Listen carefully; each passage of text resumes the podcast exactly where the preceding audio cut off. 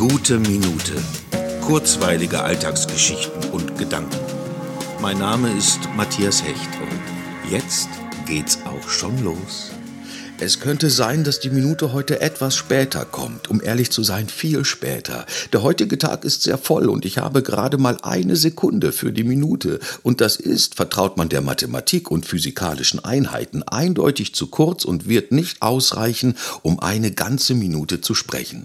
Wenn es gut läuft, rennt mir die Zeit nicht davon. Wenn es gar nicht läuft, dann wird sie eventuell nicht vergehen und ich komme überhaupt nicht voran. Wenn es so läuft wie erwartet, dann wird's knapp mit der Zeit gemeinsam langsam rechtzeitig Zeit zu haben.